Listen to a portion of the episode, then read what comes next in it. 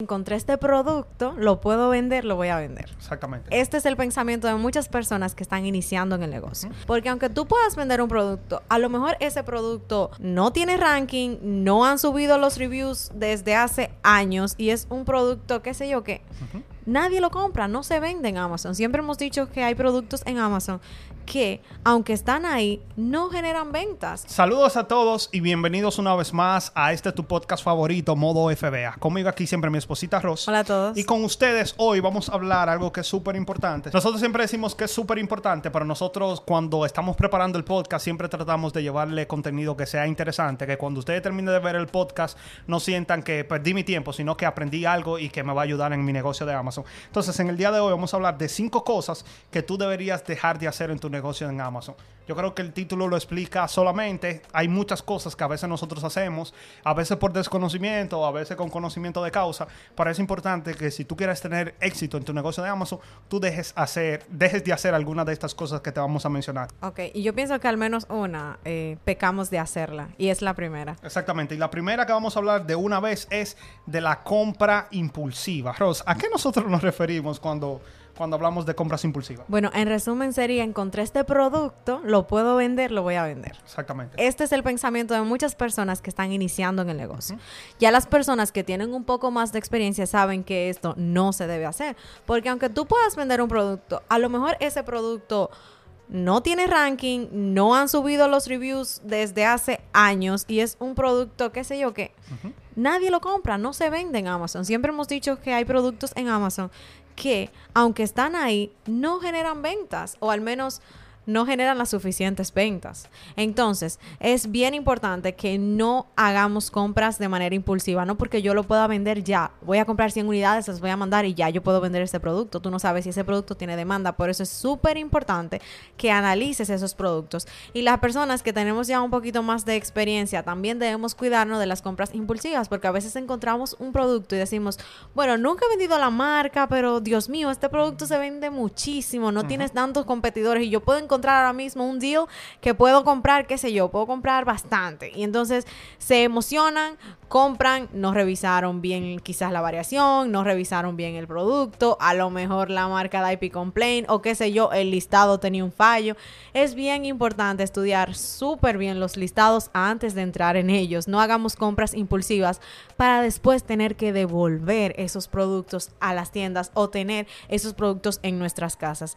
Algo que a mí me choca muchísimo es cuando una persona que vende en Amazon me dice, lamentablemente me choca porque yo vendo en Amazon, pero hay, veces que personas me dicen, bueno, eh, compré esto, esa, compré tantas, eh, salió mal, las voy a devolver. Lo dicen con una facilidad que yo digo, bueno, cuando a ti te lleguen devoluciones excesivas, yo espero que después tú no estés enojado, porque por eso también es que hay que estudiar bien el producto antes de comprarlo, porque nosotros no queremos estar realizando devoluciones, porque eso también es lo que quema nuestra cuenta con un suplidor o con un vendedor. O sea, si yo constantemente compro productos, digamos, en, en Sephora, qué sé yo, y yo empiezo a comprar 15 unidades de un maquillaje y luego cuando me llega, yo decido, ah, lo voy a devolver porque no, ahora que veo bien no lo puedo listar. Y entonces tú vas a empezar a crear un mal perfil de tu cuenta con esa tienda y a lo mejor te la van a cerrar. Y no solamente eso, sino que también daña la, la comunidad completa de revendedores, porque las tiendas no son tontas. Ellos saben que si una persona está comprando 15 unidades de un producto es para revenderlo. Así que cuando ellos eh, ven que luego le devuelven esas unidades, ellos saben que es un revendedor y por eso es que a veces vemos, como hemos visto, muchas tiendas que dicen, ok, nosotros vamos a tener que implementar una política de, de devoluciones que si pasa de tantos días, si compras más de tantas unidades, no vamos a aceptar reembolso. Así que es muy importante de que si tú puedes analizar primero la, los, el inventario que tú vas a comprar para que no estén manchando la, la comunidad de, revendedores, que es bastante buena que es. O a veces puede pasar también que deciden cerrarte la cuenta y también lo que hacen es que te bloquean la dirección. Exactamente. Porque tú dirás, ah, me cerraron la cuenta, me creo una con otro correo, pero te bloquean la dirección. Ya tu dirección básicamente ellos la tienen ahí que no van a enviar para allá. Exactamente. Y entonces hablando también de eso, vamos a hablar ahora, el punto número dos es que muchas personas descuidan el inventario. Y aquí vamos, te voy a hablar como muchas personas dicen, un story time. Y es que muchas veces a nosotros nos ha pasado que, lo hemos dicho anteriormente, que compramos un producto porque siempre decimos a las personas que hay que probar los productos antes de irse un poquito profundo, pero también lo que nos ha pasado es que probamos el producto, se vende sin ningún problema, compramos más productos y se vende sin ningún problema. Entonces seguimos comprando más y ya llega un momento como que nos sentimos cómodos y decimos, ok, vamos ahora a comprar 20 unidades, 30 unidades de ese producto porque ya lo hemos probado muchas veces. Pero aquí también entra un punto que tenemos que analizar el producto en el momento actual. Porque yo lo compré ese producto hace tres meses y lo estaba vendiendo. Eso no quiere decir que si yo voy a comprar más inventario hoy en día, no voy a revisar el Kipa, no voy a revisar los vendedores si ha subido mucho, si el precio se ha mantenido estable. Y nos ha pasado que compramos luego 20 unidades y ahora el precio ya no está tan bueno y entraron muchos vendedores. A veces no sé si lo ponen en, un especial, una, un cupón muy bueno y muchas personas entran. Así que es muy importante que tú siempre estés con un ojo siempre atento a tu inventario para que no te pase esto que a muchas personas le pasa y que a nosotros también nos ha pasado. Entonces, el otro punto que te decimos que es un no, o sea, que debes dejar de hacer esto, es no, eh, básicamente, no tener tu tu portafolio diversificado. Es un grave error que estás cometiendo en Amazon. No tu portafolio, sino tu inventario. O sea, si tu inventario solamente se basa en quizás una categoría o a lo mejor en una sola marca, esto es muy limitado para ti porque digamos que todo tu inventario sea de una sola marca y esa marca empieza a dar IP complaint. ¿Qué pasó ahí? ¿Ya?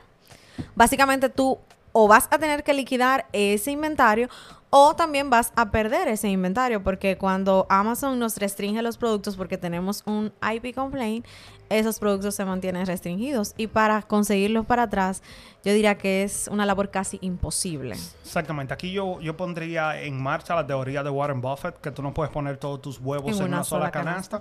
Así que sería importante y sería bueno que tú trates de diversificar, pero más que diversificar, y bueno, también entra en la diversificación, lo que yo siempre les recomiendo a las personas, y yo creo que este es uno, uno, de los problemas más grandes que tiene la comunidad de vendedores y más cuando están comenzando, es que yo entiendo que es difícil conseguir productos ganadores y más cuando se está comenzando, y yo entiendo, yo comprendo, yo, yo sé lo que se siente cuando uno consigue, cuando está en la tienda y tiene una hora buscando y no encuentra nada, y cuando uno consigue un producto ganador, que tú quieres comprarlo todo, porque, wow, encontré uno y para no perder mucho tiempo, me lo voy a, voy a gastar, si iba a gastar 500 dólares, voy a gastar los 500 dólares en este solo producto. Ese es uno de los errores más grandes que tú puedes cometer. Porque como le hemos dicho muchas veces, si le sucede todavía a gente que tiene experiencia, que tiene bastante experiencia vendiendo, es muy probable que te pueda pasar a ti que estás comenzando.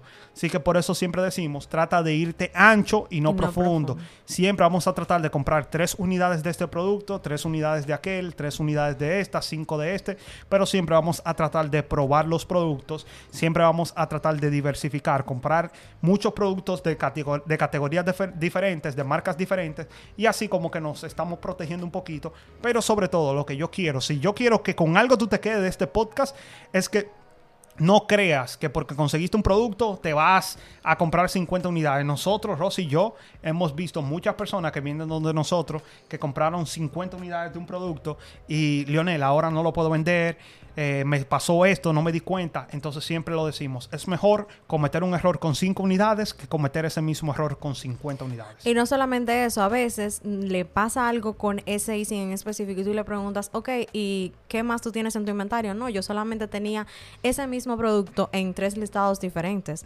O sea, sabemos que a lo mejor era un producto que te estaba dando buenos márgenes de ganancia, sin embargo, es un grave error hacer esto. Hay personas que, por ejemplo, solamente les gusta vender en la categoría de beauty. Ok, si tú te quieres centrar en una sola categoría, está bien, pero hay muchísimas marcas que tú puedes vender dentro de esa categoría. No es solamente que, oh, no solamente estamos diciendo diversifica en la categoría, también diversifica en las marcas que vas a vender, porque de esta manera tú puedes tener un equilibrio. Si tú tienes algún tipo de inconveniente con un producto en específico, esto no va a afectar absolutamente todo tu inventario.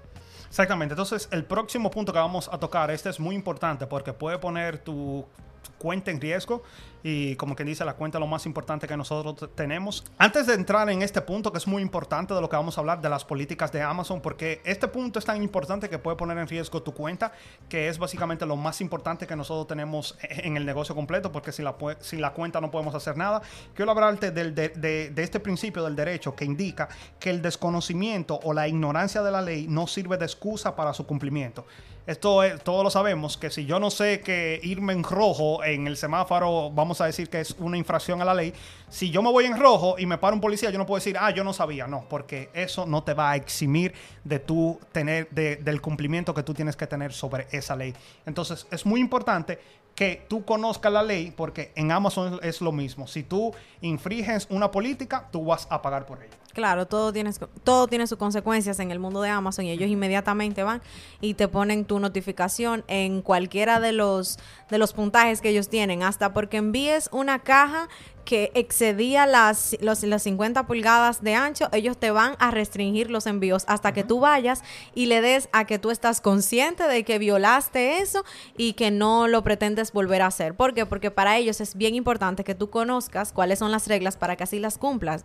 Por eso es que cada vez que violentamos algo y ellos lo saben, nos lo dejan saber. O sea, es de manera inmediata. No solamente si la caja a lo mejor medía más, si la caja pesaba más de 50 libras, de inmediato ya no te dejan hacer el envío hasta que tú vayas y resuelvas esa solución, esa situación, perdón. También sucede que, por ejemplo, cuando estamos teniendo constantemente casos, yo no creo que ninguna persona haga esto, no creo que una persona vaya a colocar que envió más productos de los que en realidad envió. A veces lo que sucede es que Amazon pues los pierde, pero ellos también se cuidan en esta parte. Si ellos ven que tú estás teniendo recurrentemente este tipo de casos, ellos también te van a poner una, una te van a bajar la puntuación en la, en, en la categoría como de casos sin resolver, creo que es, no me acuerdo muy bien ahora, no lo puedo citar en español, pero eh, ellos absolutamente cualquier cosa que tú hagas que para ellos sea sospechosa o que para ellos sea una, una infracción, ellos te lo van a notificar y ellos te van a hacer pagar las consecuencias, aunque quizás las consecuencias no sean cerrarte la cuenta porque tampoco es tan drástico como que a tu primer error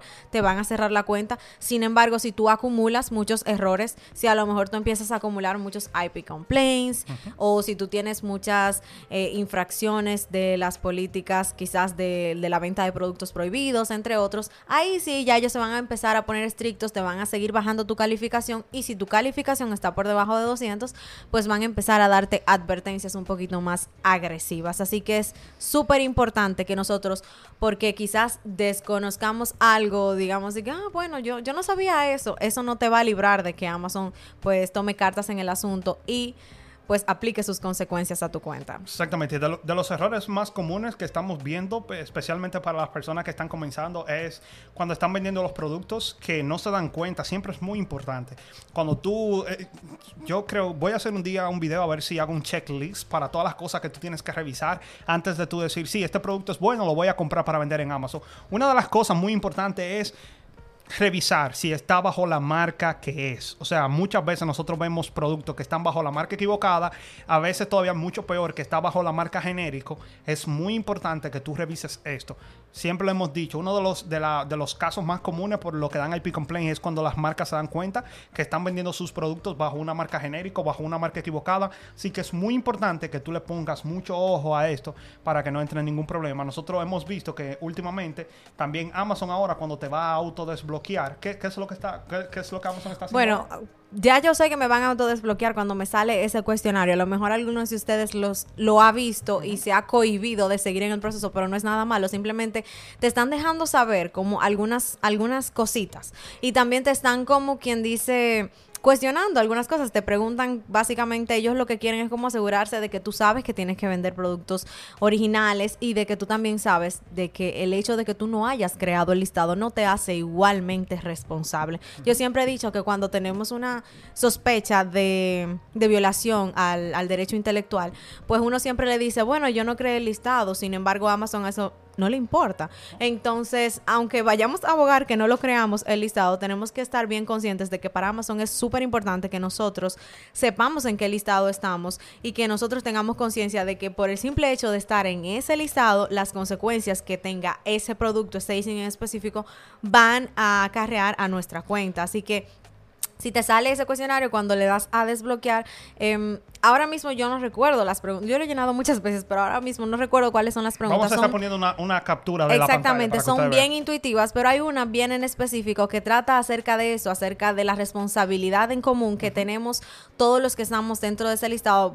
voy a tratar de que la pongan en un cuadrito rojo en el video para que así puedan ver exactamente a cuál es la, la que me refiero. Exactamente. Así que e, es muy importante, tienen que ponerle mucha atención a esto. Vemos que muchas personas que están comenzando no se, no se percatan de esto, así que es, es muy importante que, que, lo tengan presente en las políticas de Amazon. Algo que también que voy a dejar en el video y en el podcast es Amazon Seller Central. Si tú estás comenzando, Amazon tiene como quien dice básicamente una, una universidad donde, donde, tú puedes ir y ver muchos temas que muchas personas a veces desconocen, donde tú puedes ir paso por paso y ellos te van explicando muchas de las cosas que están prohibidas. No hablamos de dropshipping porque es como es... Hablar más de lo mismo. Ya hemos aclarado mucho Muchas personas me preguntan por dropshipping, pero el 99% de todo lo que tuve en internet acerca de dropshipping está en contra de las políticas y todo lo que tiene que ver con... Ya explicamos cuál es la manera correcta de hacerlo. Así que dropshipping está descartado completamente. La número, el número quinto que vamos a hablar, y este también es muy importante, que tú también tienes que ponerle mucha atención, y estamos hablando, en este caso es de descuidar el servicio al cliente. Eso es, tú tienes que tratar de tener un servicio al cliente que sea 1A. Sabemos, lo hemos mencionado mucho, yo he hecho muchos videos eh, mostrando que para Jeff Bezos lo más importante es eh, su el servicio al cliente, sus clientes lo más importante, entonces nosotros tenemos que hacer lo mismo. ¿A qué nos estamos refiriendo? Si tú recibes una pregunta, a veces los, los compradores, los clientes van a hacer preguntas, oh, es un paquete de dos, es un paquete de tres, o tiene este, este químico, el producto, o la pastilla tiene esto, o sea, es muy importante que siempre, siempre estemos como encima de las preguntas, de las interacciones con, con los clientes, eso es una. Si también recibimos malas calificaciones, siempre es bueno estar arriba de las malas calificaciones, siempre vamos a ver, ok, eh, yo me la merezco esta mala calificación o fue Amazon que hizo todo y yo la puedo eliminar, que también es súper fácil eliminar una calificación, pero es muy importante que siempre estemos arriba de la pelota, como dicen muchas personas. También a veces suele pasar que estamos haciendo FBA y el cliente nos contacta, que no recibió el producto en ese caso, nosotros sabemos que no somos los responsables de hacer directamente el servicio al cliente. Sin embargo, no te toma nada de tu tiempo quizás tener un mensaje por ahí prescrito que diga, bueno, esto, esto fue un, un artículo fulfilled by Amazon, por favor, contáctate con el servicio al cliente de Amazon y ellos se encargarán de hacerte un, un reembolso. O sea, en verdad es simplemente tener en cuenta em, esos, esos detalles, o sea, verificar si tienes un mensaje de inmediato, responderlo, porque no es tan común recibir mensajes en la plataforma de Amazon si uno está haciendo FBA. Así que si tú recibes un mensaje de algún cliente, no lo pases por alto, respóndelo, refiérelo al servicio al cliente de Amazon, eso no te va a tomar tanto tiempo. Y además, si estás haciendo FBM, ya si eres tú que te estás encargando directamente de enviar los productos, es primordial que si tú recibes un mensaje, recibes una queja, trates de responder lo antes posible, trates de resolver directamente con ese cliente para que así esto no tenga ningún tipo de repercusión negativa en tu cuenta. Sí que es muy importante, una vez más, lo primero que hablamos fue la compra impulsiva, elimínala de tu cuenta. Siempre tenemos que tener la mente fría cuando estamos comprando los productos, elimina la compra impulsiva. También no descuide tu inventario, siempre es bueno tener tus ojos encima del inventario, déjame ver qué está funcionando, qué no está funcionando, lo que no está funcionando, trato de salir de eso y trato de invertir más en lo que sí me está funcionando. Aparte de eso, diversificar el portafolio, no me voy a enfocar solamente en una marca, voy a tratar de diversificar las marcas, las categorías, si voy a mandar FBA, FBM, siempre es bueno tratar de diversificarnos. También, muy importante, las políticas de Amazon, siempre hay que tenerla presente. Como Ross siempre dice, no puedes decir yo no sabía, Amazon no, no se come ese cuento, como decimos nosotros. Y muy importante también, no descuidar el servicio al cliente. Esperamos que esto te haya ayudado muchísimo. Ponlo en práctica en tu negocio y yo sé que te va a ayudar muchísimo a que tú sigas avanzando en tu negocio de Amazon. Así que sin nada, muchas gracias una vez más y nos vemos en una próxima. Bye. Chao.